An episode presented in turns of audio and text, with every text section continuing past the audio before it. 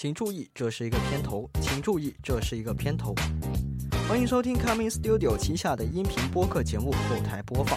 后台播放呢是一档侃天侃地侃空气、废话连篇的音频播客节目。有的时候是我一个人在这里叨叨叨，有的时候呢我还会邀请一些嘉宾上来跟我们分享他们的生活、学习跟工作。节目目前是一周一更，已经在绝大多数你能够想到的平台上线喽，请继续订阅收听。好，那么以下就是本期节目的内容。Hello，大家好，我是 Kami。Hello，大家好，我是 Johnny。又到了我们每逢 Apple 发布会必出一期节目的时候，这一次距离上一次其实还真是没隔多久，对吧？啊，对，真的没。而且这段时间，其实说实话，这段时间好像这周。这周每一天都有一个新的发布会。我们是作为科技媒体来说，其实这个星期还是蛮忙的。是，然后基本上每一天都是有一个大厂啊，或者说是有一些新的呃非常有创造性的产品出来。那么我们这一次这一期就不局限于光是这个 Apple 的这一场发布会了，我们可以哎稍微看一看别的，特别是我自己啊。就比较感兴趣的一场发布会，是这个 Google 最新的 Pixel 的一个发布会。那简单先介绍一下，可能有的同学不太那个熟悉。其实 Google 就是谷歌嘛，就是一个本来是一个搜索的公司。然后呃，其实我们现在用的大多数的手机都是搭载这个 Android，也就是安卓系统嘛，对吧？对。那安卓系统呢，其实它之前就是被很早之前就被谷歌给收购了，所以。大家现在无论你用的是小米呀，还是 OPPO 啊、vivo 啊这些手机，呃，这个安卓系统它的源头都是来自于这个谷歌公司。但是大家都能发现，好像哎，那我用的这些国产的手机，好像每个系统都不怎么一样啊，怎么会是这样子呢？是吧？但其实谷歌它这个真正的原生，我们称为原生安卓，其实是一个相当于一个标准的存在。然后各家的这个小米啊，这个 OPPO、vivo 啊，就会在原生安卓的基础上面去做一些自己本土化的修改啊，还有一些特色的东西做在上面。所以这场发布会我之所以这么感兴趣，就是它呃发布的这个东西，发布的这个系统，可以成为未来这一年的行业的一个标杆啊，然后也有非常多有前沿的东西，而且其实呃在国外的话，就是。苹果的操作系统跟谷歌的操作系统就互相之间也互有借鉴嘛。近年来是吧，越来越多的功能，呃，在两个地方都能够看得到。嗯，那希望下一次的话，我们还可以再加上呃鸿蒙系统，对吧？这个也是另外的对一回事了。而且在就在我们今天录制的今天呢，好像是不是有一场这个鸿蒙的发布会来着？呃，其实是华为的开发者大会，然后它应该是发布了一些鸿蒙的一些相关的一些新东西，然后还挺有意思的。我其中有看到就是说，呃，它可以通过电脑的算力，就是 PC 的算力，去帮手机实时渲染一些游戏画面，然后帮助手机的游戏有更高的帧数。这个是非常有意思的一个概念，但是它那个渲染渲染的这个延时，它到底能做到多低呢？这个就大家都不知道。就但是有这么样一个技术，倒是非常有意思的。对，这个概念先打出来了，也就是他们所说的这个流转，对吧？各种东西。对对对。无论也用用好，那我们先回到我们这一期就先用这个 Pixel 开头哈。哎，对。Pixel 的话呢，其实是刚刚说了，谷歌原生安卓系统。那你作为一个系统，肯定要有一个硬件的去承载它嘛，对吧？所以它就推出了一款自己弄的硬件，一款手机啊，这个系列的名字呢就叫 Pixel，也就是像素。对，Pixel 啊，现在已经出到了，呃，应该是第七代吧，好像是，因为有一年我记得是有个三 A 的，对，但是 A 它一般都还是一个偏向低端的机型吧，它不属于一个正代机型吧。就是，其实这个非常值得一说的是，呃，Pixel 好像之前都不是旗舰手机，都不是旗舰手机，直到之前 Google 的那个 Pixel，呃，Google 的旗舰机是叫 Nexus，啊对，然后之后就这几年开始变了，改名叫 Pixel，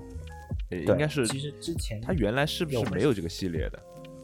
对，之前那个系列很有趣，那 Nexus 系列就是由呃每一年好像轮流有一些厂商来负责去啊参与设计啊，或者参与制作，有什么 HTC 啊，其实是代工，其实就是嗯，就是等于说代工，有点像就是呃我们今年看到的那一部高通推出的手机，就大家知道高通是做硬件的嘛，就硬件包括它做 CPU，包括做那个基带等等等等的。但是呢，今年他们推出了一部手机，他们定位好像是偏向游戏的，然后他请到的就是华硕帮他们代工，然后其实打造出来就跟那个呃华硕 ROG 的那个手机基本完全一样，只是贴了几个 logo 那样子，我发现没有什么不同。嗯嗯，但 Nexus 系列其实。呃，有更多的其他公司参与的元素，就比如说三星那年出的，跟那个 HTC 那年出的，就会有很明显的关于那一个品牌的一些设计元素在里面。对对对对，Nexus 系列也是我非常喜欢的。我记得华为是不是也代工过 Nexus 系列？呃，印象中好像是啊，但是不太记得了，太远了。对我们也没有现查一些资料什么的，因为不太准确，大家可以就上网了解一下。然后，但是当年因为 Nexus 这个系列啊，它定位的太过高了，然后售价很高，然后本来也只是面向这些开发者啊、发烧友啊这样，所以大家可能不太知道它的产量啊，还有销量也没有很高。所以后来呢，Google 就呃改变了方方向，就推出了这个 Pixel 系列就来去取代以前的 Nexus 系列。然后 Pixel 的话呢，就可能嗯就终端一点，它的处理器呢可能就使用的是。啊，没有那么旗舰的处理器，然后包括摄像头，它也没有使用很好的嗯模组啊、传感器啊之类的。但是，嗯，谷歌最擅长的就是这个算法，呃 AI，所以他们也能够把一些比较呃普通的硬件玩出一些很好的花样来。啊，然后今年这个发布会呢，呃，我简单的讲一下，是发布了两部手机，一个是 Pixel 六，一个是 Pixel 六 Pro，嗯。实际上呢，就是谷歌在很早之前就开始预热这两台手机了。对，就早在好几个月之前就已经就把这个手机的外观已经曝光了。然后呢，它就是宣官宣说我们在今年的秋天将发布这个 Pixel 新一代的 Pixel，然后一直到实实际上在发布会之前，我们大家都已经知这个配置已经知道七七八八了啊。然后就等到发布会上大家宣布一个价格，就基本上就等于宣布一个价格就完事儿了。对，嗯因为那个系统，但是呢，这个就测试了，对，系统已经呃，对，已经大家就是贝塔版，就是开发者已经测试了很长一段时间了，就是所以就大家用用用了很长一段时间。其实你是有很长时间的体验的吧？就到时候你可以呃给我们分享一下，就是说 Android 十二的一些新东西吧。然后呢，对它这个手机呢，其实我觉得它在定价这方面其实还是有一定的惊喜的。就我们原本。认为就是说，呃，Pixel 它这个属于比较偏旗舰，就是非常旗舰的一个一个定位啊。其实我们看现在 Android 的一些旗舰，包括就我们看主要是看三星嘛，因为三星它是国外的厂商，那三星的定价呢都基本上去到七八千、八九千这样子的一个价格。但这一次 Pixel，嗯，就 Pixel 六 Pro 它定价居然定在了这个六千元左右的价位。基本上是国内，就我们国内诶，可能顶级旗舰的一个价位，嗯，我觉得还是非常有意思的。那很有竞争力，我觉得这次定价，就今年那这个确实很惊喜。对，那这个你大概讲一讲这两台机子的配置吧？嗯，其实我主要是觉得我们节目的话，我就这次就不太念太多的参数了，因为。对吧？大家可能听这些参数，也就来来回回那几几样东西，所以我就想，就你讲点有关键的，关键讲一些啊，我自己感兴趣的东西。首先，这次它是完全的改变了以往的设计语言，也就是整体的设计风格。一看上去，这就是一台很，因为它已经预热了很久，所以我只能把它称为很 Pixel 的手机，很 Google 的手机。当然，也有沿用一些。旧有的一些设计语言啊，比如说他们玩颜色玩的非常好，对吧？这个珊珊瑚色啊，什么绿色啊，这样玩的非常好，也是一脉相承的。之前的话，因为我自己有一台 Pixel 三，还有之前还有一些机器，他们都是有什么圆润的倒角，然后会有一些呃低饱和度的颜色，然后还有一些撞色的电源按键这样的设计啊。这一次呢，就呃电源按键就没有撞色了，但是后面机身后盖呢，还是采用了很大胆的这种低饱和度的，看上去很柔很美的这么一些配色啊，也是让人眼前一亮。还有最有标识性的呢，就是它的这次的摄像头啊，是弄成了一整条。看上去呢，就像是呃一个机器人在那里看着你这样的样子，就很有科技感，很有。其实我一开始看到那个图片曝光，就外观曝光的时候，我是很惊喜的。就说我暂时还不知道它的配置的情况下，我觉得今年 Pixel 的颜值是非常高的。其实 Pixel 往年的颜值都不差，就包括 Pixel 四还是 Pixel 三，它是一个熊猫配色的，就是它那个镜头镜组是黑色还是是是黑色吧，然后下面是白色。就这样的一个，其实他们拼接的一个配色，Pixel 的那个后面后盖的设计是 OK 的，但是前面吧真的是不敢恭维。特别是为什么我在今年二零二一年还购买了一台二零一八年的 Pixel 三手机呢？就是因为 Pixel 四、Pixel 五他们的设计前面板真的是一言难尽啊，那个巨大的挖槽，那个刘海，还有那种中置的挖孔就。就非常非常的难受，就想不通它是怎么觉感觉 Pixel 前两年的一个设计，它有点偏向就是 LG 或者说是呃夏普的那种感觉，他们会给我的感觉这个手机上面追求特别前沿的一些技术，但是他会放弃一些就是美观上的一些追求。嗯，我觉得像是前面是那个理工生做的作品，后面呢就有这个设计师设计的，就是呃屏幕的供应商，哎，最近在供什么屏幕，我就拿一块过来用，给我是这么一种感觉，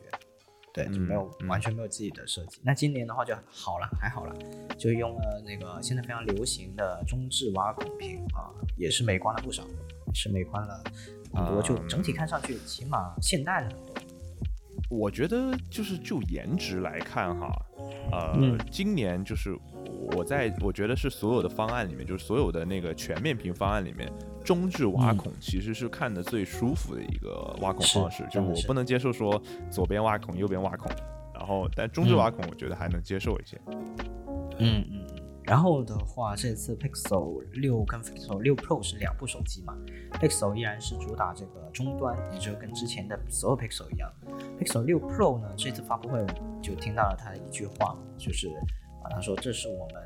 做出的第一台旗舰手机。呃，这一次也是一个非常大的卖点，就是他自己第一颗自研的这个芯片，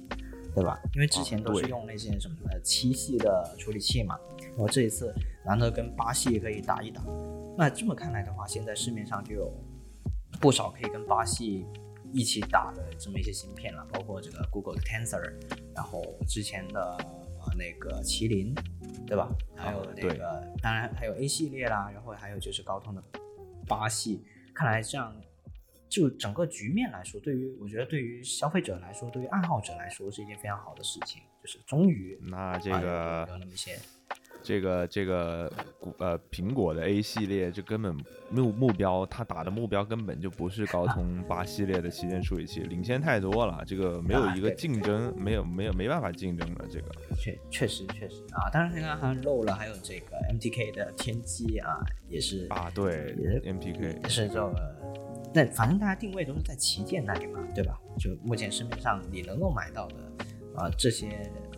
芯片里面最好的一批。嗯，然后这一次的 Tensor 其实它是偏向于这个图形处理的，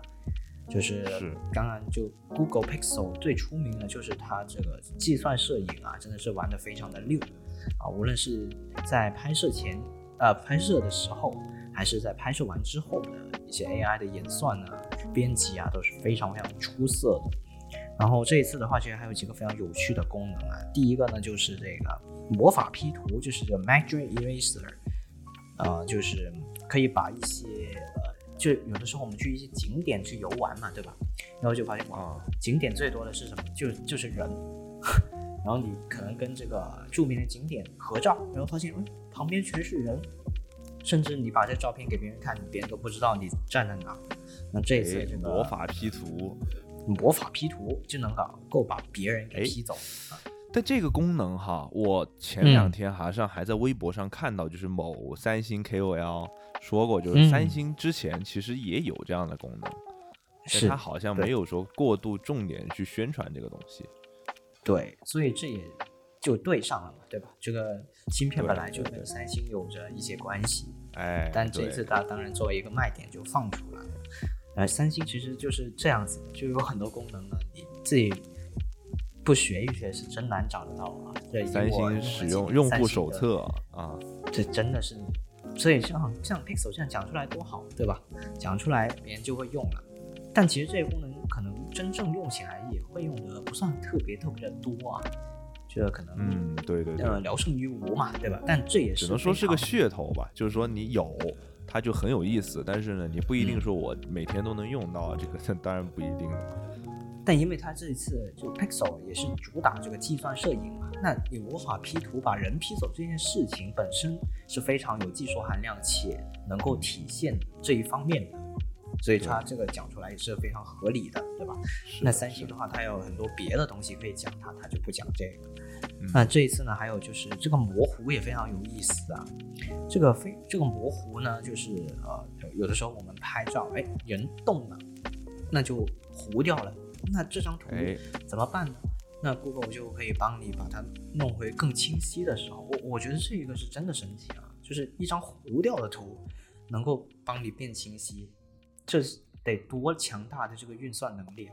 对吧？当然，我们一个是算法，二个是就是算力，这两个都得要好，你才能够获得这样的效果。嗯，对，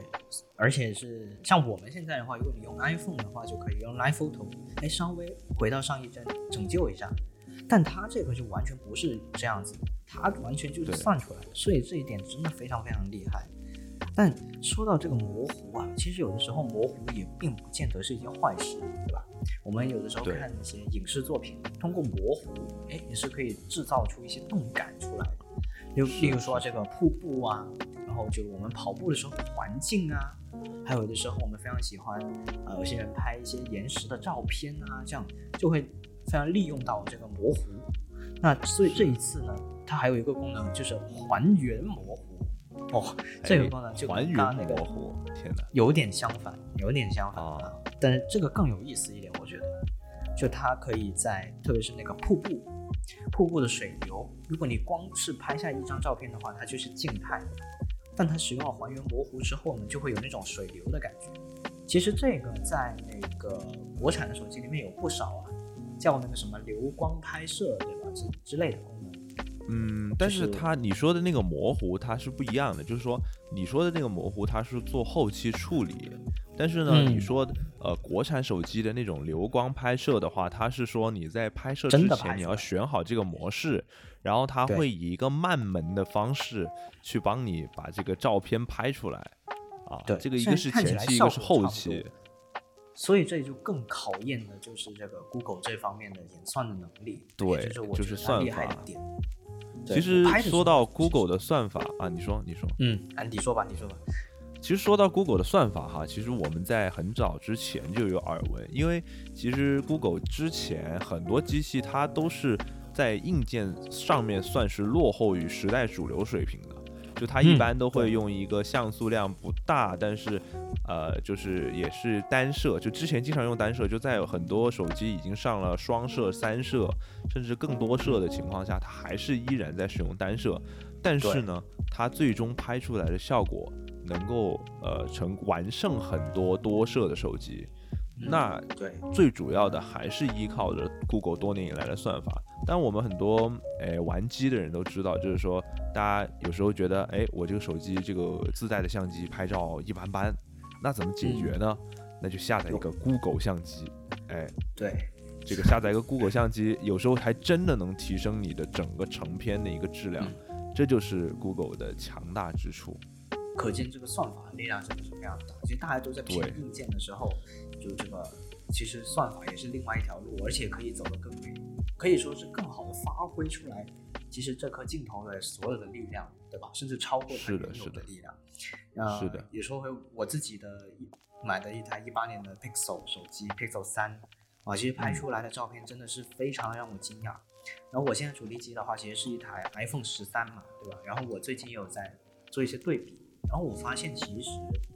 呃，真的 Pixel 三拍照方面真的没有逊色这个 iPhone 十三太多，甚至有些场景上它是表现的更好一点。因为首先这个呃这个 sensor 本来啊已经确实太老旧了，这个型号还有这个光圈，对吧？跟这个 iPhone 相比也有一些劣势存在，但是在整体拍完之后，然后它演算完之后，哇，我看那效果真的是非常非常的棒。嗯，大家如果有机会的话，其实也是可以体验一下。对，就是收一台洋垃圾嘛，就是我觉得像收一台 Pixel 四。或者说是那个 Pixel 五，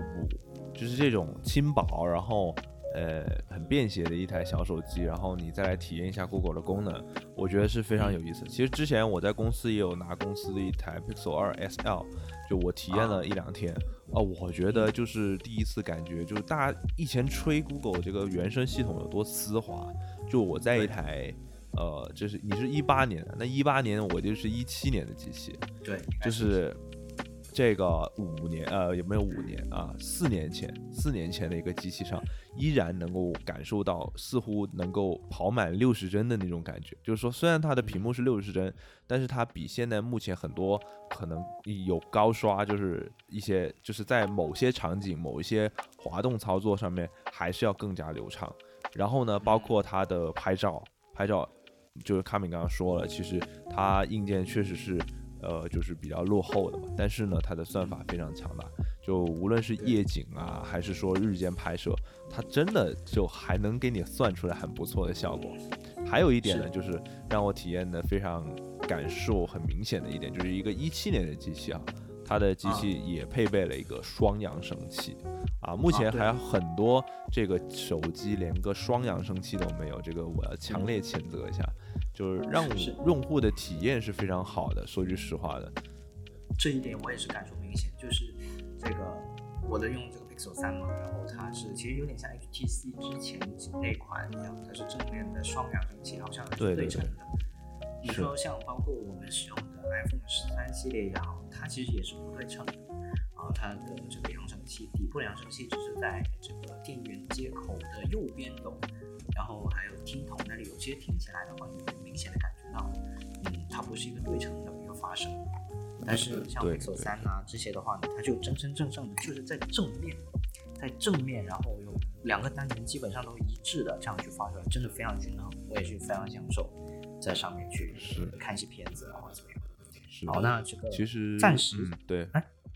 再我再说一下，就是啊，你再说一下这方面。就影像这方面呢，其实 Pixel 六 Pro 我觉得它第一次赶上了时代，甚至超越了很多目前的旗舰机的配置。呃，我就大概跟大家过一下。首先，它的主摄这次用上了一颗五千万像素的主摄。哎，这颗主摄就大家都知道，现在有些呃主摄是六千四百万啊，现在五千万其实也是一个相对相相对主流的一个主流的一个配置了。然后呢，超广角是一枚四千八百万像素的超广角。然后呢，还有一个啊，不是不是，这个这个长焦是四千八百万，说错了，支持这个四倍的光学变焦。然后呢，呃，这个这个超广角呢是一千二百万像素的啊。这几个配置，包括它还有一个这个就是一个激光雷达的一个对焦的一个一个 sensor。然后这几个加起来，就是大家就配置还是非常不错的。说句实话，嗯呃，我看到的是，呃，好像它的那个就是超广，呃，超广角是没有 OIS 的，这一点就需要注意一下，因为呃，现在嗯，就是 iPhone 的话，它是三个摄像头均有 OIS，就是光学防抖了。就你无论用哪个镜头拍摄，你基本上晚上如果是就是不是剧烈的，就不是在走动的话，你就是正常手抖一点点，它都是不会糊偏的，就它能够保持一定的稳定嘛。但是现在就我看到 Pixel 的话，它是只有主摄和长焦是有 OIS，那可能它的超广角就只能靠裁切或者说是这种电子防抖再去做做做做做算法，但是这个跟 OIS 还是有一定的差距的嘛。所以这个这个倒是，但是它的这个这个是真的是优于时，就是赶上时代了。还有一点，我是想讲一讲，就是这个接口啊，就接口，嗯，我是今天不仅要 Q iPhone，还要 Q 小米，就是目前这两家还在用 USB 二点零的协议的接口，就是这个传输接口，这个让我们特别痛苦。但是这次 Pixel 六 Pro 的传输接口是 USB 三点一 Generation One 的一个接口，就至少这个速率上是有很大的提升的。这个很多人很多人说什么，哎，这个接口传输速率有什么用？等你导出一个几十 GB 的影片的时候，你就知道有什么用了。就是你那个 USB 二点零就跟龟爬一样的，天哪，都不知道爬多久。就是这个这一点，我觉得是值得称赞的，这个还是做的非常不错的。好，是卡美你继续，好吧？啊，那其实这个发布会的话，就是就发了两个手机嘛。我更想说的是，呃，关于这个系统本身，因为我自己首先用这个 Android 十二的这个版本也有一段时间了，嗯，然后我这一次就非常非常喜欢的这个系统。呃，我上一次这么喜欢安卓的系统，其实是会追溯到五点零的时候。嗯，大家应该有一个概念，就是安卓其实是一年会有一个版本的更新，其实就跟苹果差不多嘛，吧？对对对。那现在已经今年是到了十二，那十二的话，那去到五，那可能就已经有七年以前的事情了。那为什么我之前这么喜欢安卓五呢？那就是它有一个新的设计语言，叫做 Material Design，也就是这个材料设计啊，直接翻译过来就是材料设计。材料设计，这有点不太信达雅这个翻译，直译啊，直译非常的直译，因为它在中国没有这个市场嘛，对吧？所以也没有一个官方的一个这么个说法。啊，然后呃，那一次的话，它是重新把整个系统的动画呀、图标啊，所有看得见的东西都设计了一遍，然后我就非常非常的喜欢。然后包括后来也有学这样安卓开发嘛，对吧？我也有有在用，但是因为安卓这个生态实在是太乱了，你看像国内有非常多的厂商用，然后基本上每家都用。一个自己的一套标准，所以就没有人在用这套标准，就 material design 呢就变得非常的混乱，没人理它，甚至于基本上，嗯，所有的就是三方的厂商，就是所有的手机厂商，他都会自己重新去设计图标，包括系统界面这些东西，所以你那个 material design 你是根本在国内的系统是体验不到的，对。但光是不光是看的部分，还有操作逻辑。其实，Material Design 呢，它有一套呃自己的一套新的操作逻辑啊，也就是那个像左上角会有三三横杠，然后你可以从左往右啊，屏幕的从左往右的边缘滑出来，就会有一个类似于选项卡之类的东西，一个菜单。啊，就有这么一些规范，但因为谷歌只是提出一个规范，并不是说我必须要你一定要遵守，对吧？所以就很多人不遵守。最离谱的呢，就是谷歌渐渐的在后来连自己的一些软件都没有遵守这 Material Design，这个设计就变得呃非常好看，一直以来都很。就是整的会很混乱哦。就如果你说他自己的软件都不遵守他的一个设计语言的话，最后大家做出来的东西就是乱七八糟，就非常的乱，非常乱。因为其实大家都能很明显的感觉到，呃，现在的大家常用的一些软件，就多平台都有，就会发现哦，基本上都是跟着呃 iPhone 版，然后直接搬过来。所以大家换了手机，觉得哎，我这个软件好像用起来还一样啊。那就是因为它苹果差不多完完全全的遵守这个安卓的开发标准，它是直接照搬了 iPhone 那一套过来，所以就是这样。嗯，但呃也过了七年嘛，对吧？过了七年，这一次谷歌终于啊下定决心把这个玩意儿给弄回来了。然后这次呢升级了，升级了成为这个叫 Material U 啊，这直译过来就更难译了，叫材料里啊，就是 Y O U 这个 U 啊。它这个 U 是这个 UI 的 U 吗？啊，不是 YOU 的 U，就是你啊，就是你啊，真的吗？真的就是你吗？对，真的就是你。它的意思呢，其实非常的简单啊，它就是遵循了 Material Design 的那些材料的那些呃图案，或者说它的一些宗旨吧，对吧？就那些看上去的那些材料。然后呃，U 呢，就是你自己的一个设计啊，这也是这一次系统一个大更新。我来讲解一下，其实就是，嗯，你自己设置了一张壁纸，然后假如它是一张绿色的壁纸的话，你它会马上把你整个系统都会把配色变成跟你这张壁纸相配的颜色。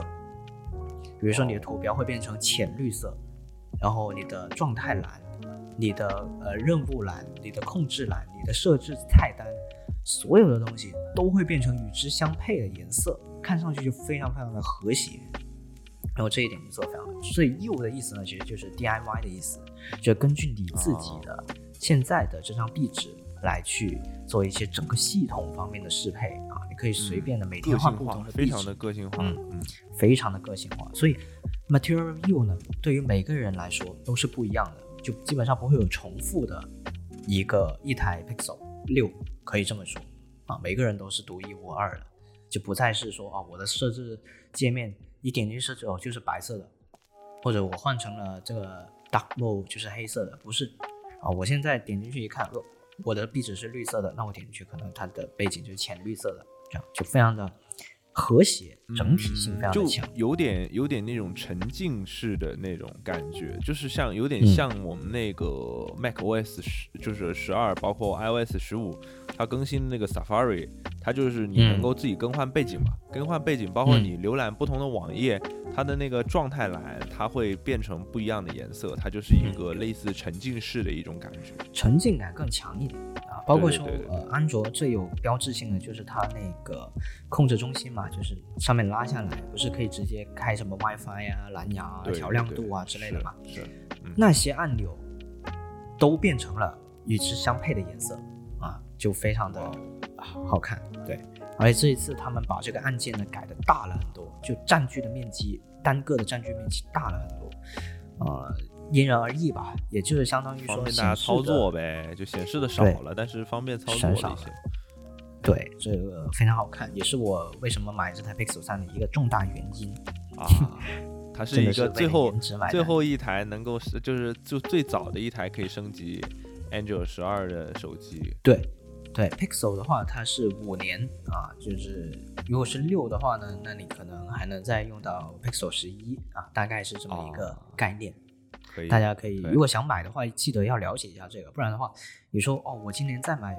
呃，我明年再买 Pixel 三，那可能就没什么用了。安卓十三应该就跟你没什么关系。新的了啊，对。但是也不一定，但是也不一定啊，说不定就会像那个苹果一样，对吧？这个六 S 啊，继续用，有可能是有可能的事情。对。啊，然后呢，就是这个安卓系统，嗯，这个外观大变这一点以外呢，还有一些让我非常震惊的一些，也不是震惊啊，有有一些非常 贴心的一些功能吧，呃，就包括说，呃，这个，因为其实他们的我，如果你真的不太熟悉 Pixel 的话呢，最好不要购买，就是你要还要有相应的了解，无论是网络的设置方面，还是一些其他的一些东西。啊，它其实门槛还挺高的，大家不要盲目的去跟风，或者说我想要体验这个系统就去买啊，其实还有其他很多的途径，对吧？所以说，首先就提醒一下大家，就是呃，大家先去了解一下这个机器，不要觉得这个机器很好，然后呃特别强就去试。在国内，大家先去了解一下，就因为国内就是它没有引进国内。就是它在国内是呃没有国行版本的，就你要买可能就要去买港行，或者说是呃台版、日版、韩版，反正周边的地区国家这些的就就可以去购买。但是呢，那个在网络设置这方面，可能你会遇到一些阻碍，就是说嗯需要某一些特殊的手段啊，需要某些特殊的手段，真的。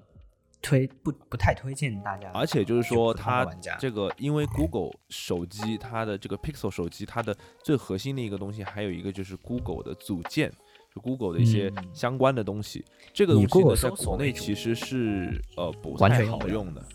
就不太好用。就包括我觉得用那个 Google Assistant，包括用 Google Map，可能在国内真的是还不如我们一些本地化的应用好用。就呃，在国外是是好用的这些东西，但是你就可能在国内没有办法体验到完整完全体的 Pixel，所以这个东西你需要想清楚啊。对，就我我说一个我自己很喜欢的一个小心思吧，应该是这个系统里面啊，大家都知道，如果安卓手机的话，都会有这个息屏显示嘛，对吧？就是你把屏幕 AOD，还会有这个时钟在上面。那 Pixel 有个小细节，就是假如我是用这个电源键把它手机给锁上的话呢，它会渐渐的有一个呃光晕，有一个圈圈来去聚焦到你的电源键那里。好像我 Pixel 三的话呢，电源键就是在机身的右侧，那它会慢慢的有一个圈圈，然后缩到右边那里去。然后如果我开锁的，呃，我开屏的话呢，一样啊，我点亮电源键，那它也是慢慢的在电源键那里散开，然后整个屏幕亮起来，就是你会感觉到这个系统跟你是有交互的，这一点非常好。对。然后对对。别的方式呢也一样，呃，这个抬手亮屏现在也是非常。非常多手机都有了，对吧？抬手亮屏也是，如果是抬手亮屏的情况下，那它这个光呢就会从底部慢慢的散开，一直去到手机的顶部啊，就会有一个啥，就根据你不同的唤醒的方式，它会有一个呼应啊。如果你是用这个后置的指纹来开锁的话呢，它就会在你指纹的对的这个点的地方慢慢的散开，直到你整个屏幕亮起来。当然锁屏也是同理就再聚回来。所以这个是有那种让你觉得有 connect 的那种感觉，就跟机器有一个交交流的感觉。对，这个动画真的是做的非常好，也是我到目前为止最喜欢的一个一个设计。我觉得这个是最棒的一个设计。当然呢，其他厂商也有类似的一些呃小心思。其实，在 iPhone，包括在最新的 Flyme 九的一个小更新上，它也有去讲到的，就是说它会根据你的壁纸最亮的地方。然后就开始亮起，然后就它会一个很自然的把你的一个锁屏展现出来。就 iPhone 其实是有这样的一个一一个一个功能的，就是它会在最亮的地方开始亮起，它会很非常柔和的一个呃打开屏幕的一个方式，其实也是一种非常好的一种，就很人性化感觉。对对对，但是可能你说那种交互感就没有那么强了。嗯，对，是的。好，然后之后的话呢？我们就大概，Pixel 就先小讲一些，对吧？就讲到这里啊。那我们还是啊，回归到这个常规节目当中来啊。我们这一期怎么这个 Pixel 就不常规了吗？这个也挺常规的。Pixel 确实不怎么常规啊。Pixel 一年一度嘛，对吧？这这个 Apple 的话，一年起码有三度以上，对吧？那今年的这个就是呃。秋季的第二度啊，又来了，才一个月，没开二度啊，才一个月，没开二度。那这次，这次呢，就来交给庄迪来稍微讲一讲，这一次搞了些什么这个媒体老师，我们当晚也是直接直播看了发布会，然后，其实这一次我觉得啊，这个 MacBook Pro 这款产品呢，是大家期盼已久的。就大家一直在等，就是因为去年更新的这个呃 MacBook Pro 十三英寸版本呢，它是搭载 M1 的，就是它第一次搭载苹果的自研芯片。然后呢，它但是呢，就是对于很多专业用户来说，他们会有一个阻碍，就是说它最高只能选配到十六 GB 的一个内存。然后呢，好像储存也是好像也是有一定的限制，我不是太记得。反正就是它对于专业用户来说，似乎不是太适合。说专业用户当然是非常专业的用户了啊，是真的，不是我们这种普通自以为很专业的用户啊。他 对自己的定位还是要稍微清晰一点要清楚自己的定位啊，清楚自己的定位。然后呢，这一次发布的这个 MacBook Pro 和发布了一个是十四英寸的版本，一个是十六英寸的版本，它一共发布了两两个版本的产品。然后呢，我们先来讲一讲它最主要，苹果这次最主推的一个东西就是它的芯片。它的芯片呢，其实大家都以为这次发布的芯片叫 M1X，或者说是以前的常规命名啊。对，常规命名。但是呢，啊，没想到啊，苹果这次给你搞了个叫 M1 Pro。然后呢，还有这个 M1 Pro 呢，哎，等一下啊，这个 M1 Max 呢是这个。算是就我是有看发布会的，其实一开始我也以为只有 M1 Pro，嗯，就是，呃，它发布了 M1 Pro，然后它其实是在性能上面是有一定的提升的。原本呢，我们的 M1 是八个核心，八个核心其中有四个就是大核啊，两个小呃四个小核这样子的一个配配配组啊。然后呢，这个 M1 Pro 呢，它一发布就变成了这个八个大核和两个小核。那大家算一下这笔数嘛。就原来四个大核，现在变成了八个大核，那不是这个性能就翻倍了嘛，对吧？小核只是一个能效核心嘛，可能让你更省电什么的，对吧？这个就是等于说它的性能是翻倍，但实际上我今天查阅苹果所讲的，就它的性能提升了多少？它说提升了百分之七十，相比 M1 来讲，在处理器方面提升了百分之七十。然而，另外一个重点来了啊，就是这个 GPU，这个 GPU 呢，就是它的这个图形处理这方面的，叫做有点类似我们这个呃 Windows 所讲的这个叫显卡啊，有这么一显卡。对，就是嗯，它应该也算是偏向这个，呃，这个这个，我我不太清楚，它现在到底算诶，这个应该算是还是算是核心显卡，就不算是独立显卡，因为它是就是整个整合在一个叫 M1 Pro 的一个芯片里面但因为是这个样子的，苹果是以一个我们现在所讲的手机处理器与芯片都是叫 SOC 嘛，其实就是一个集成的一个叫做移动平台嘛，就是就不太东西都集成在里面。不太，能够用以前我们常规可能呃什么英特尔的处理器加一个什么英伟达的显卡这种思路去讲它了。现在已经进入到了一个新的赛道啊，就大家都在自研搞这件事情。对，所以呃我们就不用以前那种叫法了。对，哎，它这个就是非常非常强悍的一点，就是原本我们的那个 M1 它是八核心的 GPU。现在 M1 Pro 直接翻倍啊，轻松翻倍，十六核心的 GPU，然后苹果官方宣称这个性能只性能同样翻倍，哎，三倍是吧？对，就同样是翻翻了三倍，翻了翻翻了一倍，翻了一倍，没有三倍那么多，翻了一倍，然后呢？这个这个就是它的这个非常厉害的一点，就原本大家可以看到，就是在上一年 M1 发布的时候，M1 在那个图形处理，包括在视频剪辑方面的这个 buff 是非常非常厉害的，就是它感觉是颠覆了整个颠覆了整个行业的一个一个芯片了，而且它的那个能耗比非常非常的高，就它的这个。又省电，然后呢，性能又强悍，然后呢，这一次自己用的就是这个 M1 的这个 MacBook 是吧？就这一对对对，我自己是有使用的，所以说对，呃，Coming 他用的也是这个 M1 的这个 Mac Mini 嘛。对，但是 Mac Mini 它没有这个能耗这一说嘛，就没有说电池这一说嘛，啊，电费少了一些啊，但不太直观，感知不强，感知不强，感知不强，感知不强。啊。然后呢，它这个，所以这个性能大家可以知道就是非常强悍，不像我们现在说的什么英特尔十代到十一代要什么挤牙膏啊，什么是呃，呃，那就是。好几代都在挤牙膏，就感觉性能都没什么提升。包括你说显卡提升多少，呃，图形性能好像也没有提升特别大。但苹果在 一年的时间内，直接把这个核心就把这个它的这个处理器直接搞了一个翻倍。然后呢，还有一个非常重要的一点呢，就是这个 M1 Pro 它支持了三十二 GB 的内存。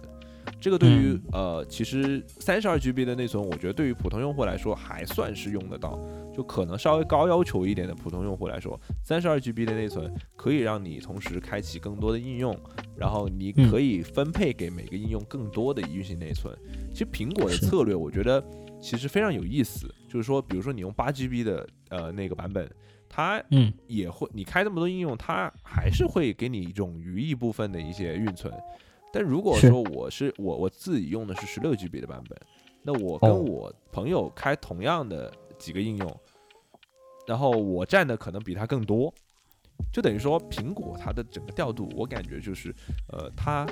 你给的空间多，它可能要的就多一点；你给的空间少，它就给你再稍微缩一点。当然肯定是体验上是会有一定的，体验上肯定是会有一定的差距的。所以肯定是内存越大越好嘛。所以我觉得普通用户来说，可能上一个三十二 GB，就是你要求高一点，上上这个这个内存可以。然后这个 M1 Pro 给到我们更多的。M1 Pro 给到我们更多的一个选择空间嘛？就原来 M1 最多就上十六 GB，十六 GB 其实现在是目前安卓的，不不 Windows 的一个普遍水平，就是大基本上所有的电脑都十六 GB 起步的。那十六幺五幺二啊，呃，比较少的一个，少数的是三十二 GB，就比较高配的了，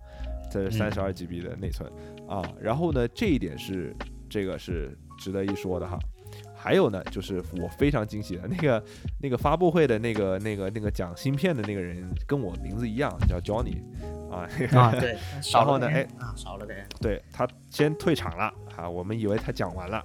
然后他又出来了，反复横跳啊，我又来了，然后就给大带来了个 M1 Max。就看到的时候我都震惊了，我以为我我我一一开始以为他就发布这两台本子都用这个 M1 Pro 嘛，已经够没想到他对他已经够强了，我觉得在我的在我的这个概念中已经够强了。然后呢，他这个发布，然后就给他发布了一个 M1 Max，这个 M1 Max 我一开始以为是要用在就是苹果可能要就是推出什么二十七寸的 iMac 啊，或者说是 Mac Pro 啊这种类似的机器上面，没想到它。还是会搭载在它的 MacBook Pro 上面，然后呢，这一次的这个 M1 Max 呢，这个 CPU 其实相对 Pro 来说是没有变化的，就是这个呃都是这个十核，然后八个大核，两个小核，但是在 GPU 上面再次翻倍，嗯，这个就非常非常恐怖了，就是原本是十六核，就 M1 是八核。然后这个 M1 Pro 是三呃十六核，然后这个直接给你再翻一倍，就变成了三十二核。所以呢，它这个基本上，苹果在发布会的时候宣称它是能够媲美游戏本独显的一个高 GPU 性能，而且它的能耗比相比那些呃独显要更加低。而且还有一点就是，大家体验就一个大家可能。如果真的要用 MacBook Pro 的话，大家可能体验到的一点就是，呃，以前像我们 Windows 笔记本，就是说有有些独显本，你不插电的话，它是跑不满那个功率的。对，其实它是对你的那个性能是有一定的限制的。但是 M1 呃 M1 Max、M1 Pro 这些，它会尽可能的去拉满那个功率，即使你在不插电的情况下，它也能有很好的性能表现。所以就是这个是非常非常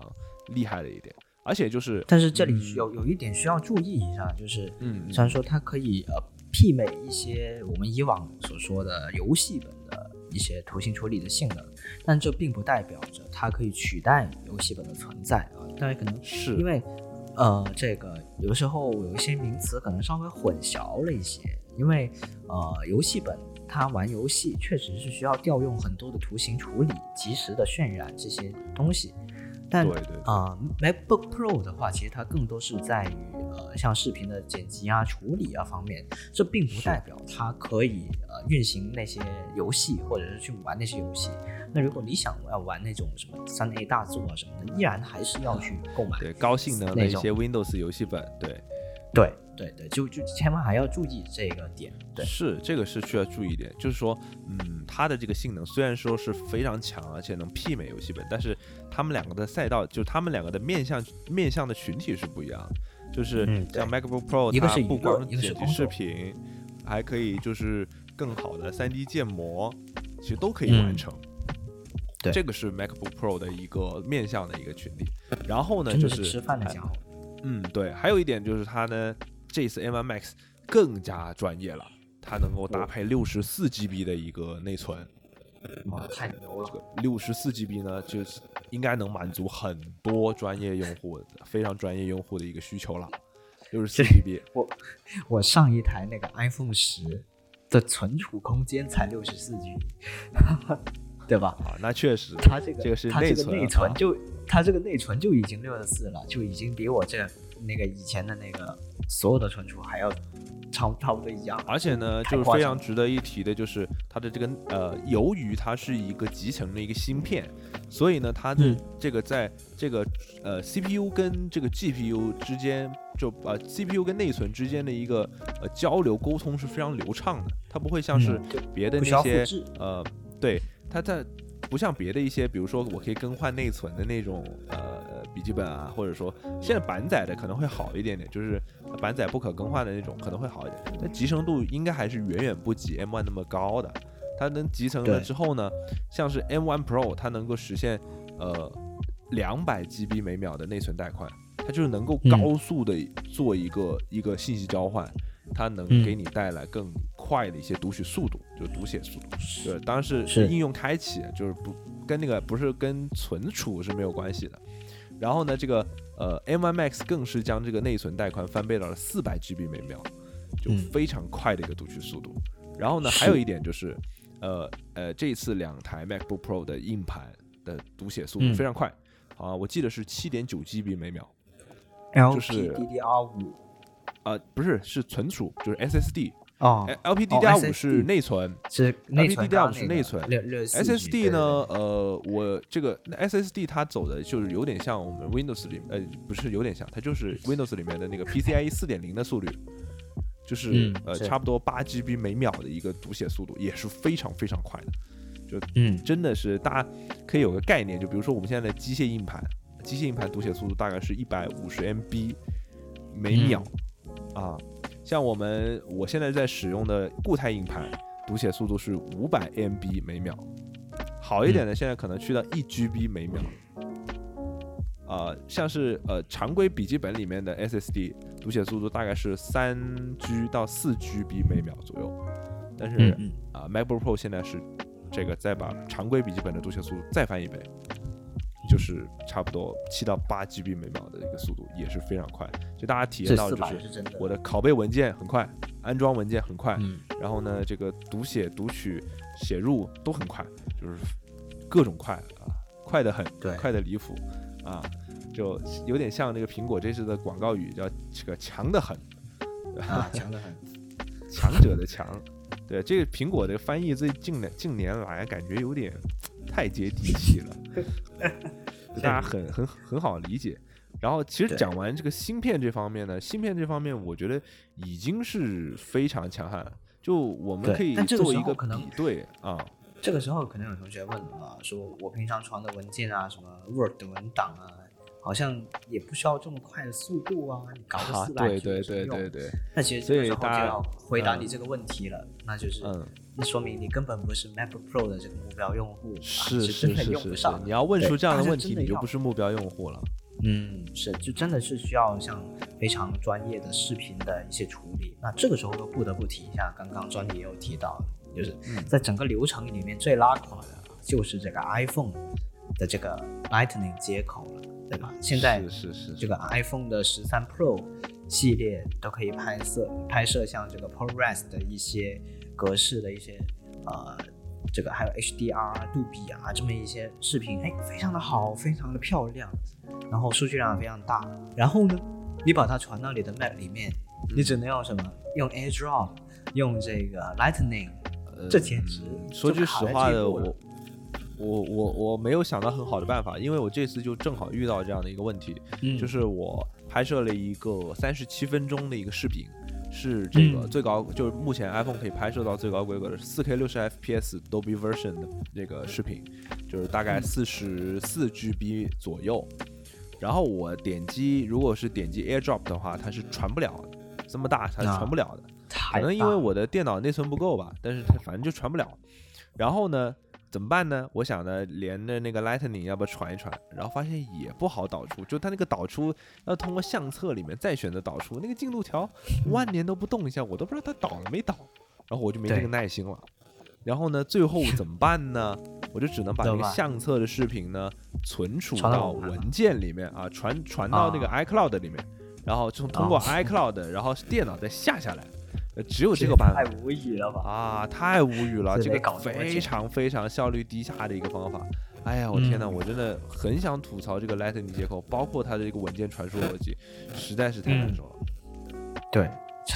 这这这一点是真的难受啊！所以，呃，我完全想不通为什么苹果会做出这样的事情。就是你完全你可以拍得出很好的影片，然后你也可以剪辑很好的影片，但你卡在了传输这一步上面。这对，这一点是非常难受的一点，这个就就另说了嘛，对吧？嗯，这个希望之后还能改进一下嘛，对吧？对。然后呢，嗯，讲完 MacBook 的性能呢，啊，它的其他点其实大也非常亮眼啊。就其实刚刚没讲完，我突然忘漏了一点，就是说它最近那个 MacBook 那个新的呃 M1 Pro 和 M1 Max 的跑分出来了。就是它有一个大概的一个目标对象，呃，原来 M1 的性能大概对标的是呃英伟达的幺六五零独立显卡，就它的图形性能就大概是这样的一个同等水平。然后现在 M1 Max 的这个图形性能可以跟这个移动端的三零八零相媲美？这相当牛啊！对，相当相当牛，就是这还不是一个算是不算是一个独显，它还是算是一个和弦的感觉，它都已经能够这个媲美移动端三零八零了，未来可期啊！但是呢，就是大家不要想着用来打游戏了，因为 不太可行。就这些性能呢，只能更多的用在图形处理上，对这方面可能还是非常值得期待的。这个就是大概配置方面的，就是这个呃 CPU 啊，就是这个处理器方面的一个配置方面的东西。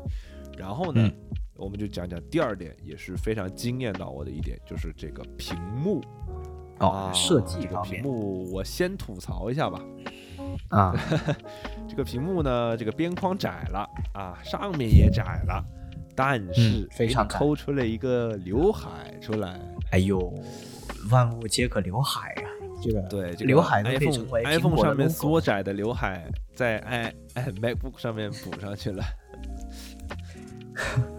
就 而且这个刘海它是没有什么用的，关键是。对它没有 Face ID，就呃它就是呃那个摄像头，还有呃好像是环境光传感器吧，呃可能就这两个东西，然后就对。我想说的一点就是想讨论的一点就是说，其实。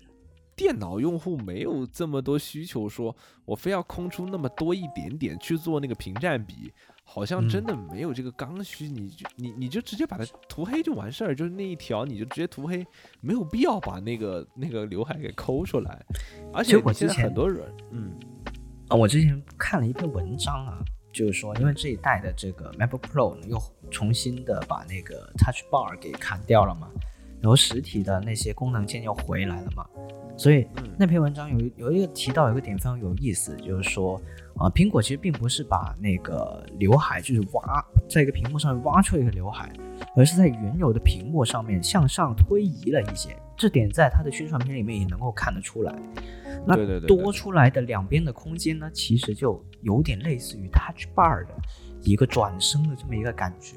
啊，我觉得非常有道理啊，就是说，嗯嗯，用过 Mac 的这个朋友可能都知道。Mac 的系统在顶部呢，是会有一个相对固定的这么一个叫菜单栏的一个东西的。对对对，就你会也会有一些呃，包括你对每个应用或者你对系统的一些设置，还有一些时间啊什么的，还有一些通知都在那里一整条。那所以这一次呢，苹果也有特别的介绍到，就是呃这个刘海加加宽了，加高了这个。菜单栏的高这个高度，然后来适配它的刘海，所以其实它就是类似于说，呃，把这个菜单栏给你专门用个区域给放出来了。你正常的其他的操作，包括说你对一个应用窗口进行全屏，它都是不影响的。嗯嗯嗯，所以我觉得这其实未尝不是一个很好的办法。你可以把它理解为左右两边加了两个副屏。来显示菜单，呃，就可能大家第一眼看过去还不是很习惯，包括很多应用其实是没有适配的。苹果现在目前给到的方案，包括官网给到的方案，都是直接它会屏蔽那一部分的显示区域，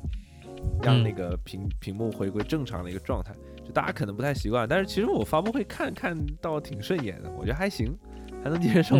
就逐渐给审美给苹果给带偏了。但是呢，还有一点我非常想吐槽，就苹果这个下边框怎么还是这么粗啊？天哪，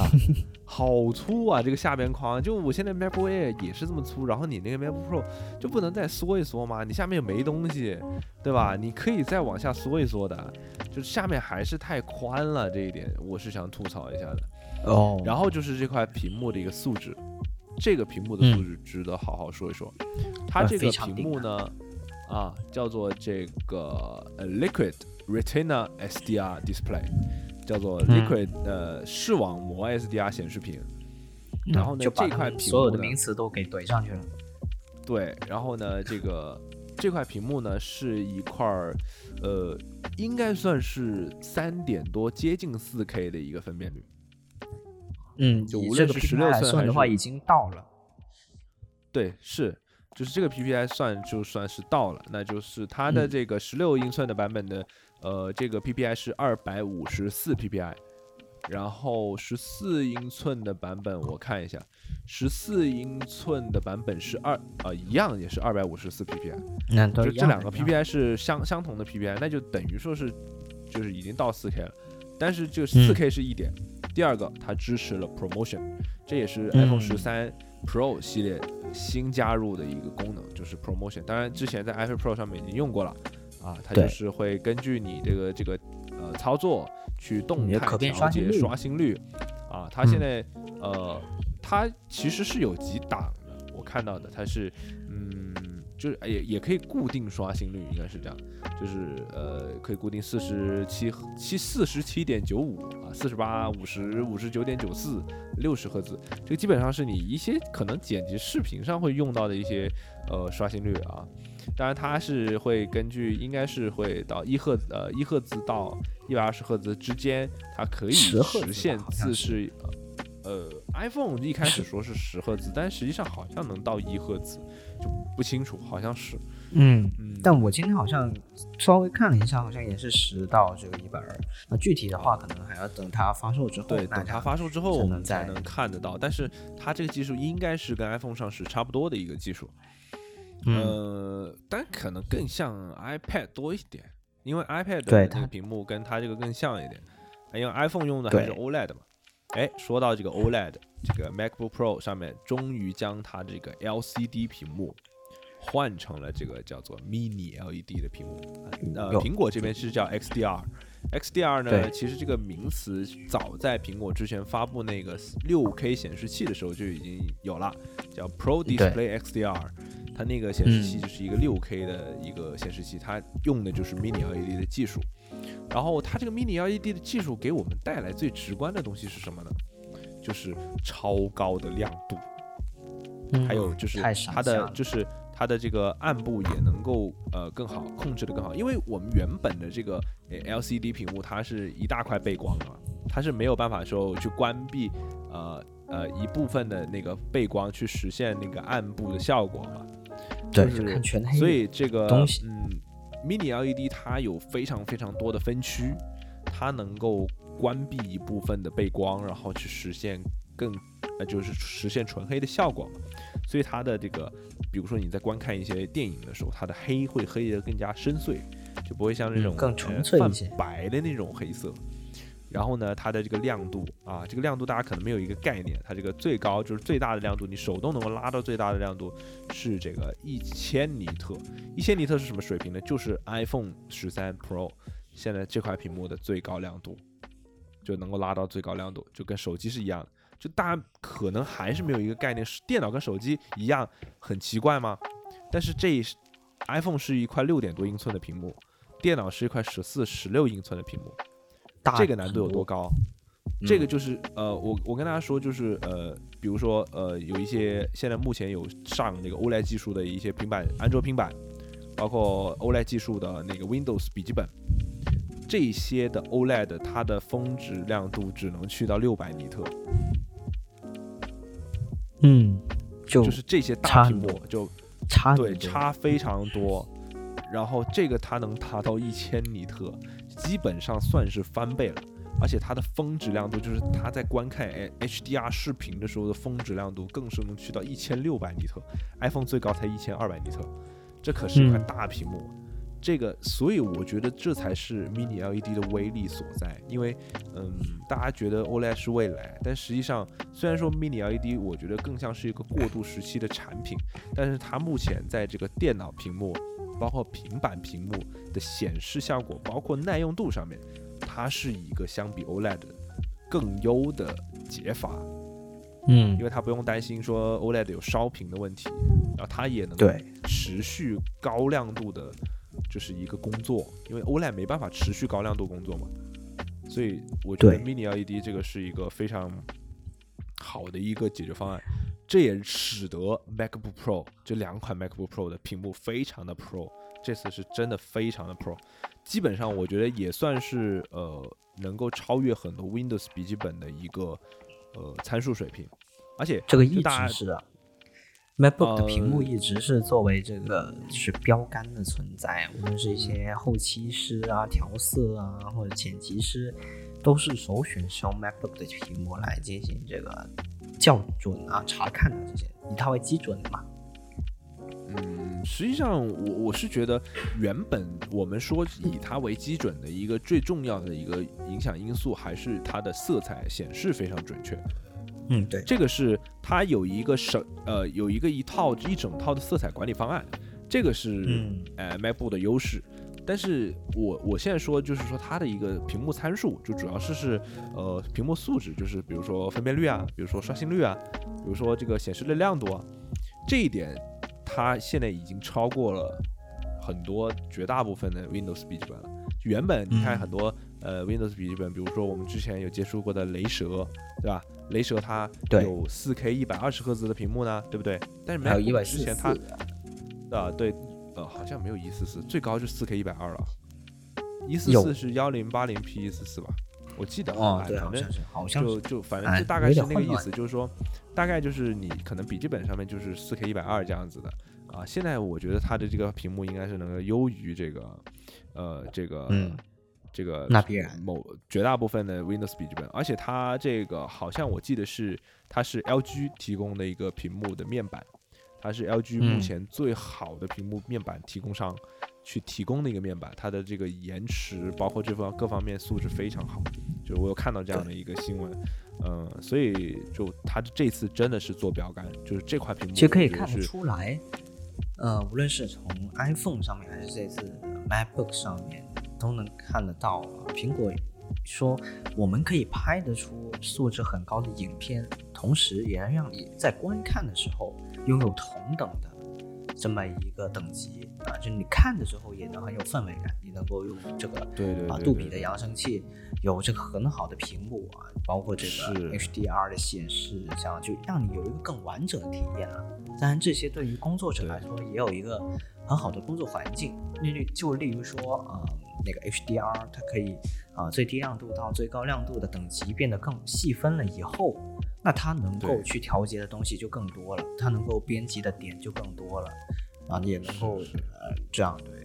所以这这也是他们一个整个公司的其他所有产品的一些共性所在吧。就最近可以看得出来的一些啊，他们的产品都是这么有那么一个特点，主要是往 HDR 这方面去靠，所以我觉得这一次你只要购买一台 MacBook Pro，你可以不一定要买显示器了，有显示器你还不一定能买的。高于这个屏幕素质的显示器，屏幕对，真的是光买这屏幕就已经够值了，我觉得完全 OK。啊，就像那个 iMac 二十四寸，大家都说，哎，买屏幕送电脑，对吧？这款四点五 K 的屏幕也是素质非常优秀。然后呢，哎，这个屏幕是一这个 MacBook Pro 的一个亮点之一啊。当然，MacBook Pro 还有另外一个亮点，算是这个老人家回归了啊，就是接口。也一众接口啊，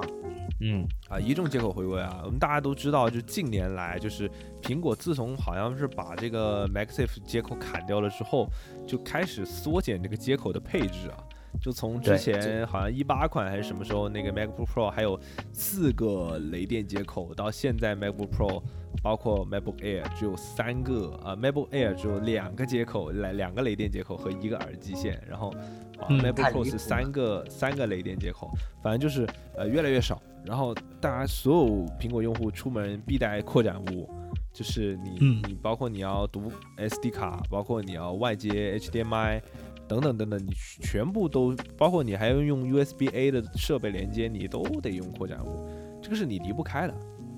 因为它的扩展性确实不够强。虽然说它的性能就是这个接口性能，它是这是雷电三协议的，它这个传输速率是很高的，但是你没有这个这个这个扩展性啊，就是扩展性还是不够强。这次呢，终于在 MacBook Pro 上面补齐了啊。首先就是这个老大哥 MagSafe 充电接口的回归。其实我们在其实有很多之前，嗯，很多朋友可能都不知道，之前 MagSafe 是存在在 MacBook 上面的啊。是的，就之前很早之前就是就是这个 MagSafe 的接口存在在 MacBook 上面。实际上最早就是说 MagSafe 就是 iPhone 十二的时候才推出的。其实 MagSafe 很久很实际上包括我们的这个 Apple Watch 也是用的 MagSafe，或是不一样的协议的 MagSafe。嗯。实际上就是，呃，我这边有一台一五款的 NBA，它用的就是 MaxSafe 的充电，嗯，就是那种磁吸的。我觉得 MaxSafe 的充电它有它的优势所在，就比如说，呃，我们经常很多人会遇到，就比如说充电的时候啊，不小心带到充电线，就直接把电脑哗一下就从桌面上拽下去，基本上就摔烂了啊，基本上就难以幸免啊，非常的危险。但 MaxSafe 呢，你只要用大力一点点拽一下，突然拽一下，你基本上能把它拽掉，它就不会把你的电脑往下带。这个相对来说，我觉得对于笔记本来说是非常安全的。包括其实 iMac 也是，就大家可能不太理解，说 iMac 一个它固定的笔记本，呃，那个那个电脑为什么要给 MagSafe 呢？其实我觉得目的是一样的，就是防止你这个不小心踢到线了，哎，一下啪一下把电脑踢下去了，就是怕害怕这种这种情况，我觉得还是非常方便的。而且呢，就原本苹果非常抠嘛，就像我现在 MacBook，呃，MacBook Air，它只给两个雷电口。那如果我有一个去充电了，那我就只剩下一个口了。对，那我这个口插插些什么呢？对吧？那等于说苹果这次给了你一个 MagSafe 的那个充电口啊，然后呢，它还给了你三个 USB-C 支持雷电四协议的那个 USB-C 接口，也支持充电啊。而且这次。苹果是一举推动了 PD 通用协议的一个充电速率，直接推到了一百四十瓦，好像是，哇，超速了呀！这对于他们我我我记得是推到一百四十瓦，但是呃，我看到现在它，呃，MacBook Pro 它可以配置的那个充电头，一个是六十五瓦的充电头。一个是九十六还是多少瓦？哦，对它啊，MacBook Pro 十六它是有给一百四十瓦的电源适配器，对它有推动这个 PD 通用协议的一个进步，就是说它就让大家 PD 能充得更快了。然后它这次呃，就是这个它能够在半个小时之内充满百分之五十。这个速度其实在这个电脑里面是非常非常快的。没想到啊，苹果你这个浓眉大眼的，这几年大家都在吐槽手机的快充，你没想到先给电脑上上快充了。呃，这个电脑快充这上面领先业界了啊！这说明它不是不能做的嘛，对吧？它只是不做啊，它就是不做。对，它完全完全是可以做的。而且呢，就非常值得一说的是，它的这个电池实际上是非常大的。像是我们这个 MacBook Pro 十六英寸的版本，它这个电池是一百瓦时的电池，然后它能够嗯播放视频二十一个小时，什么概念呢？就是我们之前的 MacBook Pro 好像续航是十七个小时的视频播放，还是呃多少个小时？十八个小时，反正差不多。这次又加多了几个小时，大家想想，还有这么功耗强的 M1 Max，还有这么功耗大的 Mini LED。这些东西加起来还要再增加一一趟续航，这个续航可以真的相当强了。而且而且它 safe，其实我觉得很方便的一点在于，它不用你去刻意的找准这个孔位去插，这一点是我觉得作为用户来说非常喜欢的。就是磁力本身这件事情就让人非常的着迷。就以前我们小的时候玩那些黑板上面的磁铁，对吧？就很喜欢玩。因为它吸，哎，你一松手一靠近，它就吸住了，然后那个位置就对准了。那首先这就很有魔性，然后它又对得很准，你就不需要说，哎，我现在去插这个插头，我是插正了，插反了，还是我插插到隔壁的 HDMI 插口去了呢？是吧？都有很多种这样的情况。对，那如果 MagSafe 的话，我就这么一甩，它啪嗒一下就冲上了。嗯，非常方便，非常就是随意的充电的一个一个一个方式，其实是非常好的。而且呢，就是值得一说的，就是它这个除了 MagSafe 接口，除了这个 Lightning 接口，不，这个 USB-C 接口，还有，嗯，这还有 HDMI 接口。嗯，对，HDMI 近年来很多轻薄本上面都砍掉了的东西，苹果这次给它加回来了。非常可惜的一点呢，就这个 HDMI 接口只支持 HDMI 二点零，就只能你只能外接一台 4K 六十的屏幕。就如果你要接更高分辨率的话，你还是得通过 USB-C 雷力接。嗯，对，对，这种就只只有只有只有这个办法，就是它。它这里显示是能够接三台六 K 六十的外接显示器和一台分辨率高达四 K 六十的外接显示器。那估计这个 HDMI 就是接四 K 六十的这个，反正就是，嗯，就是大概是这样子的一个状态。然后，呃，它还有一点呢，哎，就是摄这个摄影师朋友非常喜欢的就是 SD 卡读卡器啊，对，这个读卡器呢。我记得我今天看到了那个读取速度是两百 MB 每秒吧，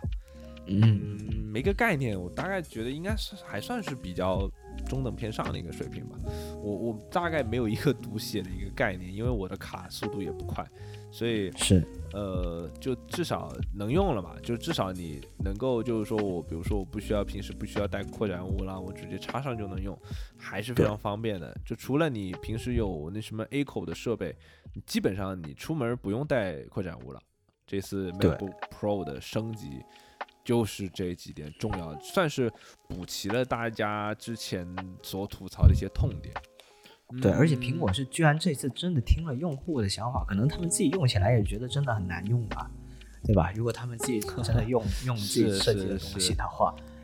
对，而且这个刚不是也有说嘛，用这个 iPhone。传这个影片非常难传，看来他们也并不是想让大家用 iPhone 来拍摄啊，还是想让你用相机，然后用这 SD 卡放在上面去进行这个拍摄，然后还还有这个什么 HDMI 啊这种。其实这一次的它这个设计其实有些改变哦，并不是以往那种楔形的设计了啊，而是好像稍微做平了一些，是不是？所以才能够放得下像那些 HDMI 啊这些。这么一些接口还是怎么样？反正我看上去就就跟以往相对来说会就是整个更四方了一点，就是没有弧度了，就基本上只是边边它有一个圆角，就四个边角，包括边边它会有做圆角，其他这地方看起来就比较方方正正的感觉。这又统一家族设计语言了，确实不太好看，对，确实不太 好看，确实有点笨重啊。呃，对，看起来很笨重，然后。重量方面呢，这次十四英寸的版本达到了一点六 kg，其实十四英寸的版本已经是我能接受的上限了，就这个重量。然后十六英寸的版本是我看是已经超过了两 kg 了，啊，两两点二 kg 啊，两点二 kg 非常非常重了，非常非常笨重的，这基本上就是一个游戏本的一个重量水平了。当然，大家知道游戏本往往采用的都是比较嗯质感稍差的一些。那个那个塑料啊，或者是塑料打造的啊，但是这个 MacBook Pro 是全金属嘛，对吧？质感质感会强，质感还是很强的。然后还有一点啊，这个要聊一聊，就是呃，我们逝去的老朋友啊，Touch Bar 啊，对，就刚有呢提到过。嗯，这次众望所归，苹果终于把 Touch Bar 给砍掉了。因为 Touch Bar 真的是装逼大于实用的一个东西，因为嗯，你真的能在上面做的事情，我觉得不多啊。很多时候更像跟人家炫耀，哎，我这是 MacBook Pro 啊，我是有 Touch Bar 的哦，是吧？呃，就很很，但是完全没用上，哎，对，基本上没什么用。包括还有很多厂商还出了。就是什么在 Touch Bar 上面养小宠物啊，这种小游戏啊，是得证明了这个 Touch Bar 没什么没什么用啊。我觉得其实很多时候你需要调整一些东西，你实体按键来的更加直接一点，更加实用一点。对啊，这次苹果呢将这最上面这一排的实显实体调节按键，包括 ESC 啊这些东西全部做成了一个全高的一个这个一个设计，就我没理解。因为我们现在用的那个呃 MacBook Air 的那个实体按键，它是一个半高的，就是它等于说是跟你的它还是小于我们日常打字的键盘的一个一个尺寸，它是等于说是小一半的，就是窄一点嘛，矮一点。嗯嗯嗯。但是，Apple Pro 它上面给到的呢，就是全高，就跟普通我们使用的那个键的那个高度是一样的。这个倒我不是太理解，难道苹果要去强调这些键的用处吗？就我觉得应该去弱化这些键的用处，这些键只是一个功能键，它就是 F 一 F 二，它不是数字键。你平时除了用它来调东西，没什么意义啊，就没有必要做一个全高的一个一个东西。我这个我的猜测是因为这个是不是尺寸的增增大，然后让它哎刚好有这么一个空间，它就要么把半高的做成全高的，嗯，有可能吧。还有一点我想吐槽的一点就是，嗯，这次的那个键盘的那个底部啊，就是那个原来我们空出来就键盘键帽跟键帽中间的那些空隙，它就是电脑本身的一个颜色，但是这次苹果将它全部涂黑了，就等于说你键盘凹下去的那一块位置，它全部做成黑色的。嗯嗯，一体感看起来是强一点，但是我觉得不太好看，说句实话。哦，你觉得没这么个性化，对吧？对对对对对，就大家都一样，就大家都黑色了。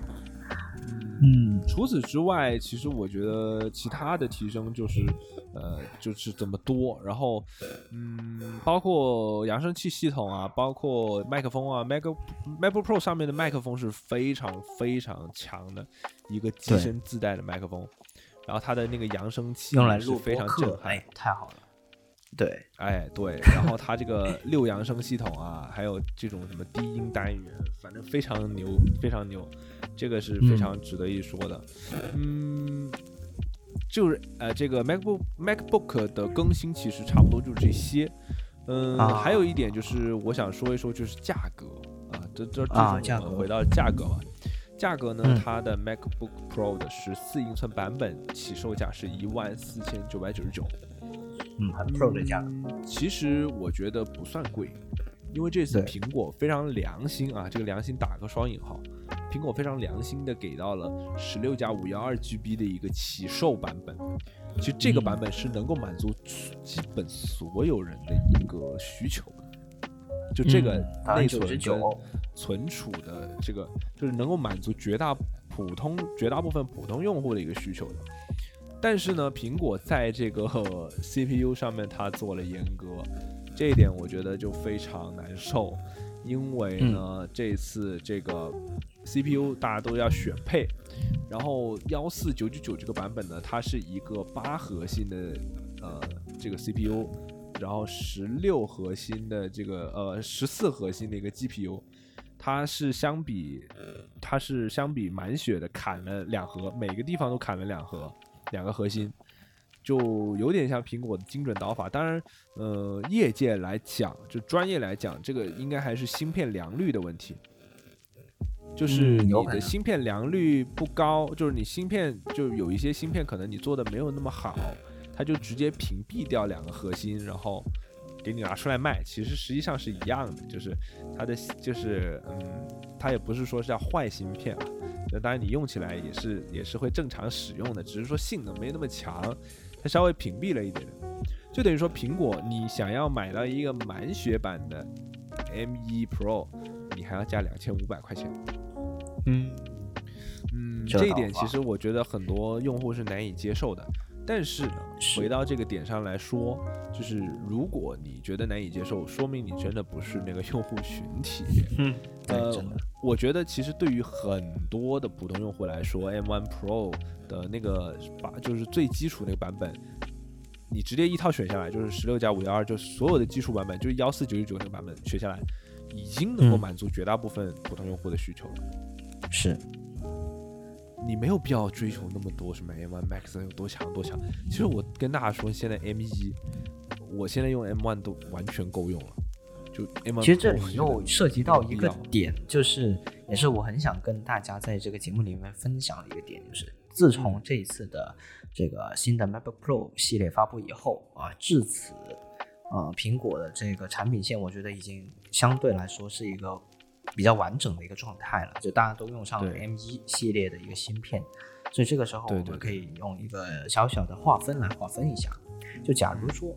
你想购买一台这个电脑的话，要怎么选择啊？因为最近也有人在来问我这个问题嘛，对吧？首先你要先确定一点，你是不是需要玩游戏？然后还有一个就是你是不是需要一些用到 Windows 系统的软件？啊，如果这两个答案都是是的话，那你就不要考虑苹果，对吧？如果这两个都都是否的话，那你就可以选择苹果。那怎么选择呢？首先，如果你是一个像 Johnny 一样的文字工作者的话，其实 MacBook Air 也是完全够用的，是完完全全。我觉得这个性能都已经有点过剩了。对对，其实 Mac MacBook Air 的性价比我觉得非常高，而且适合大多数人。包括说你如果是一个什么大一想要买电脑的一个新生什么的啊，我不知道买什么，我觉得苹果好，那你可以买啊，你可以买 MacBook Air 是完全够用的。然后 MacBook Pro 呢，就真的是一些，比如说有些小的工作室，你有一些视频的或者音乐制作的一些需求啊，那你就购买 MacBook Pro。的一个那个 M1 Pro 的这么一个版本，那这个 M1 Max 的话呢，我觉得应该是少有，就非常少有个人会买啊。基本上我觉得可能应该是公司会去帮你采购一台这样的东西，然后你们来进行使用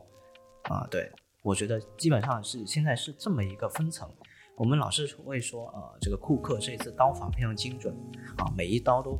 砍砍砍在一些地方上面对吧？那其实它也在帮我们去进行一个分层，就是来考虑一下，我们自己思考一下，我们真正的需求到底是什么？因为很多人陷入一个误区，就是哦，我虽然现在用不着，我是不是以后会用得到这些东西？但最后花了大价钱买回来一个啊，我买一个顶配，买个什么东西，呃，用了用了之后发现我根本就用不着，可能也只是看看网页，看看视频。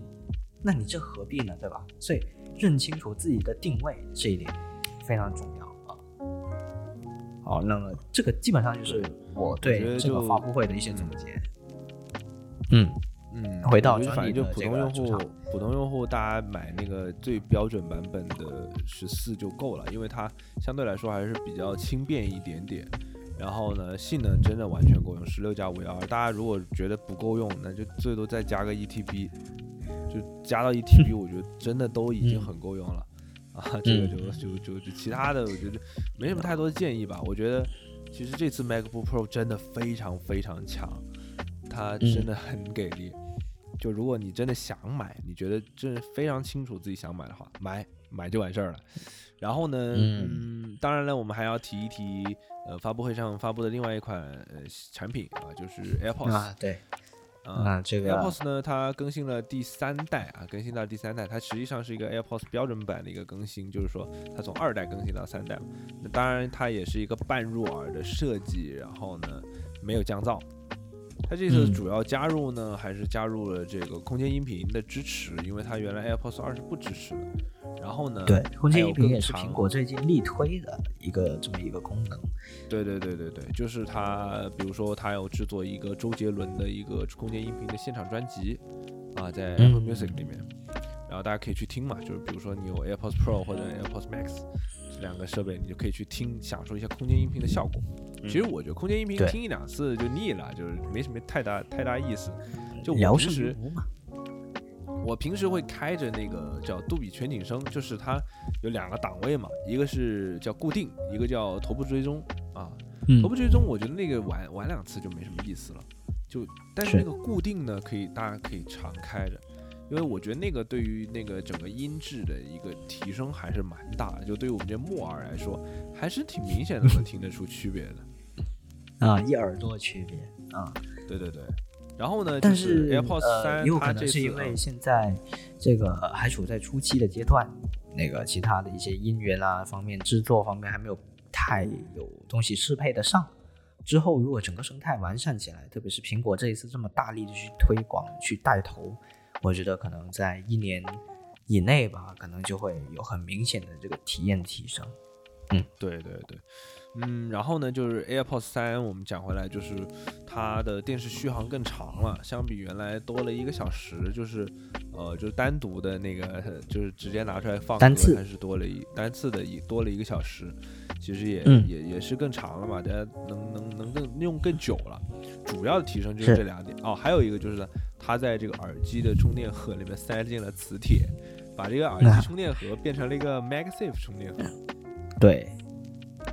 就而且苹果很鸡贼的把那个 AirPods Pro 的那个充电盒也换了，就是现在目前官网在售的也是 MagSafe，但是我很赞同苹果这个做法，就是哦，当然不是这个换充电盒这个做法，是这个他把这个新的耳机里面加入这个 MagSafe 充电的这个概念，我觉得是非常棒的，因为他们解决了我们有时候充无线耳机的一些痛点，比如说呢，我们平时充无线耳机，我们会拿那种。哦，有些人会拿那种呃那个平躺平式儿，就是那个就是躺平的那种无线充电板充嘛。但那种呢，有时候耳机有可能会滑落啊，就有可能到处乱动。但是呢，如果现在加入了 MagSafe，你就可以直接就把它吸在那个呃 MagSafe 上面，就直接充电，你不用担心它到处乱乱乱乱窜啊，到处乱对乱乱动，对吧？对，这个是一点解决了。二个呢，如果你使用那种立式的，也有可能就是那个位置不好放，我觉得还是固定一下，固定一下啊，舒服一点，然后也也也充的稳定一点啊。这个让耳机的无线充电更更好用一点，我觉得耳机和加入 MaxSafe 的充电功能是非常有必要的，啊，更必要过手机啊，这个我觉得提升还是我非常看来苹果又是力推 MaxSafe 这个概念啊，全品类都有了。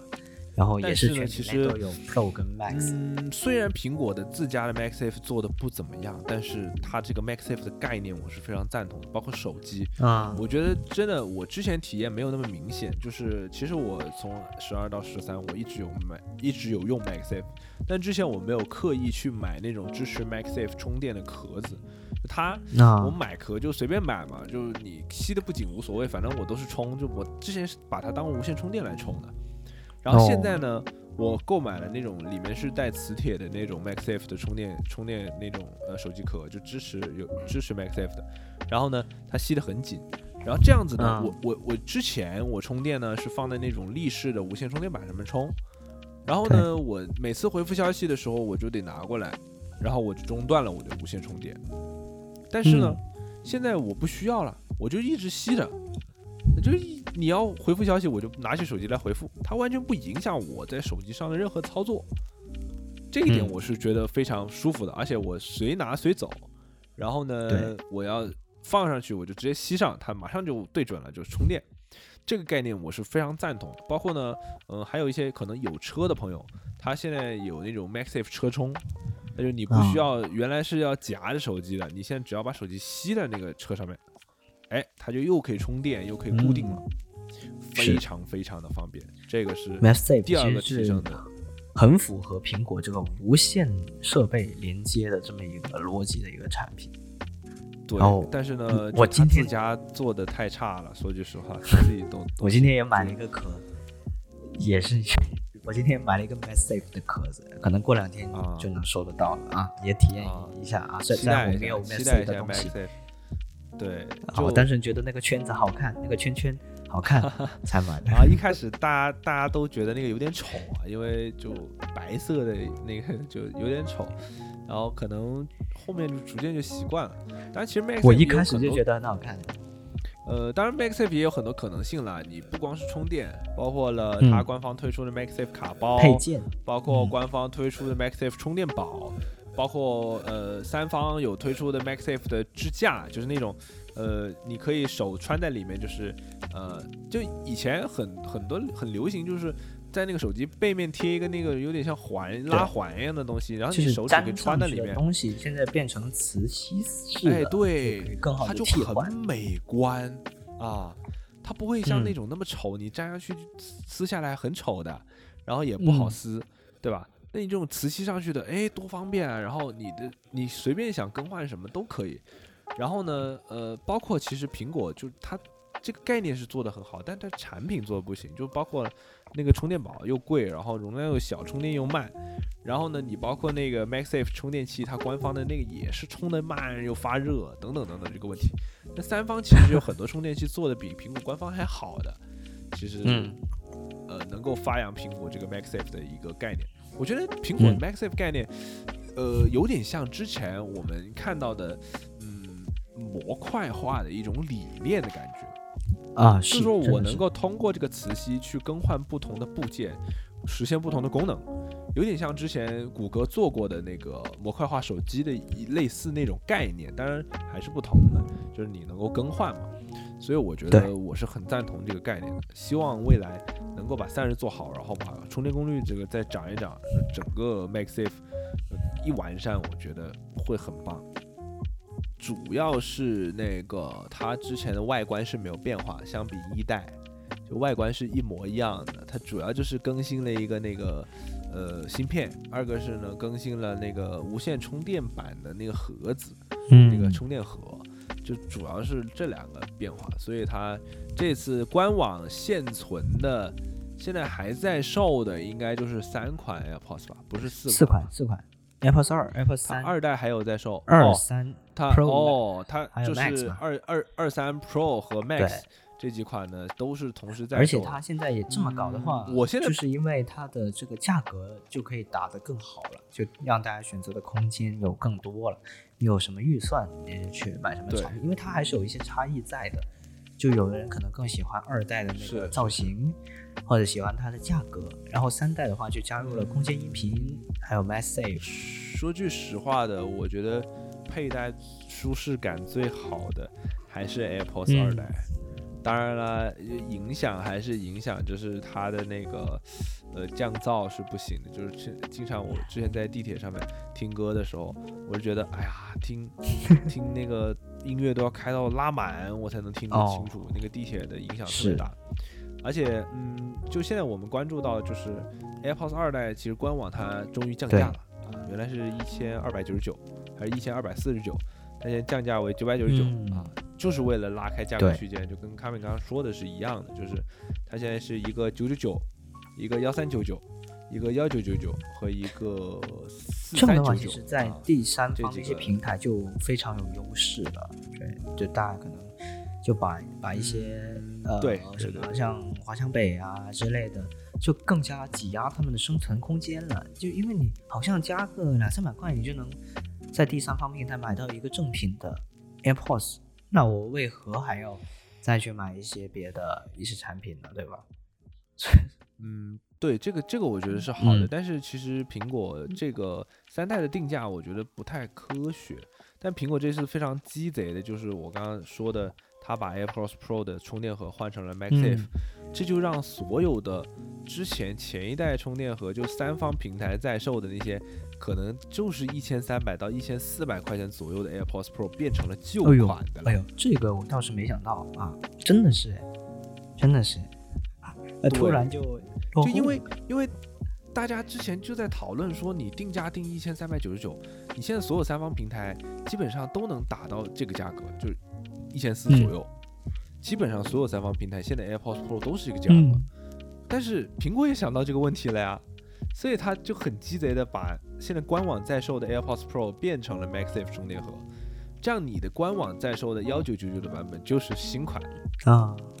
然而你在三方平台买到的就是旧款，而你这辈子也换不到一个磁吸充电盒，就你就算你耳机坏了，充电盒坏了，他也会给你换一个同款，就不会给你换磁吸款。所以苹果真的非常鸡贼，在这一点上 就把其他所有的人都坑了啊，只有他自己。笑了，对对对，所以我说库克是一个，虽然说不是一个好的那个，就是不是一个好的创新者，就是不是一个，嗯，因为以前我们乔布斯其实是非常喜欢创新的一个一个领袖吧，算是就是，但是其实库克他上任以来，你说创新其实真没有老乔那么多。啊！但是库克是一个非常好的商人，他把苹果做成了全世界市值第一名的公司。嗯，这就是他的太厉害了，真的太厉害了。那个时候乔布斯没有这样的丰功伟绩。嗯，对，就就这么精明，才能给他刀法太精湛，这个这么好的成绩。对，对，是的。好，那么。我们也讲了蛮长时间了，这次也聊到非常多东西，从软件到硬件，从谷歌、安卓到这个苹果到 Mac，啊，都非常非常多。那至此为止，应该目前来看，苹果也是这这也是苹果今年最后一场的发布会了。目前来看的话，啊，所以呃，以今年来看的话，我们应该不会再有科技相关。性很强的节目出现了，之后可能就偏向日常啊，还有一些别的呃更加广阔的一些范围里面吧，就大家更加可以期待一下我们下周的节目。好，可以没问题，那我们就下期再见吧，拜拜。好，下期再见，拜拜。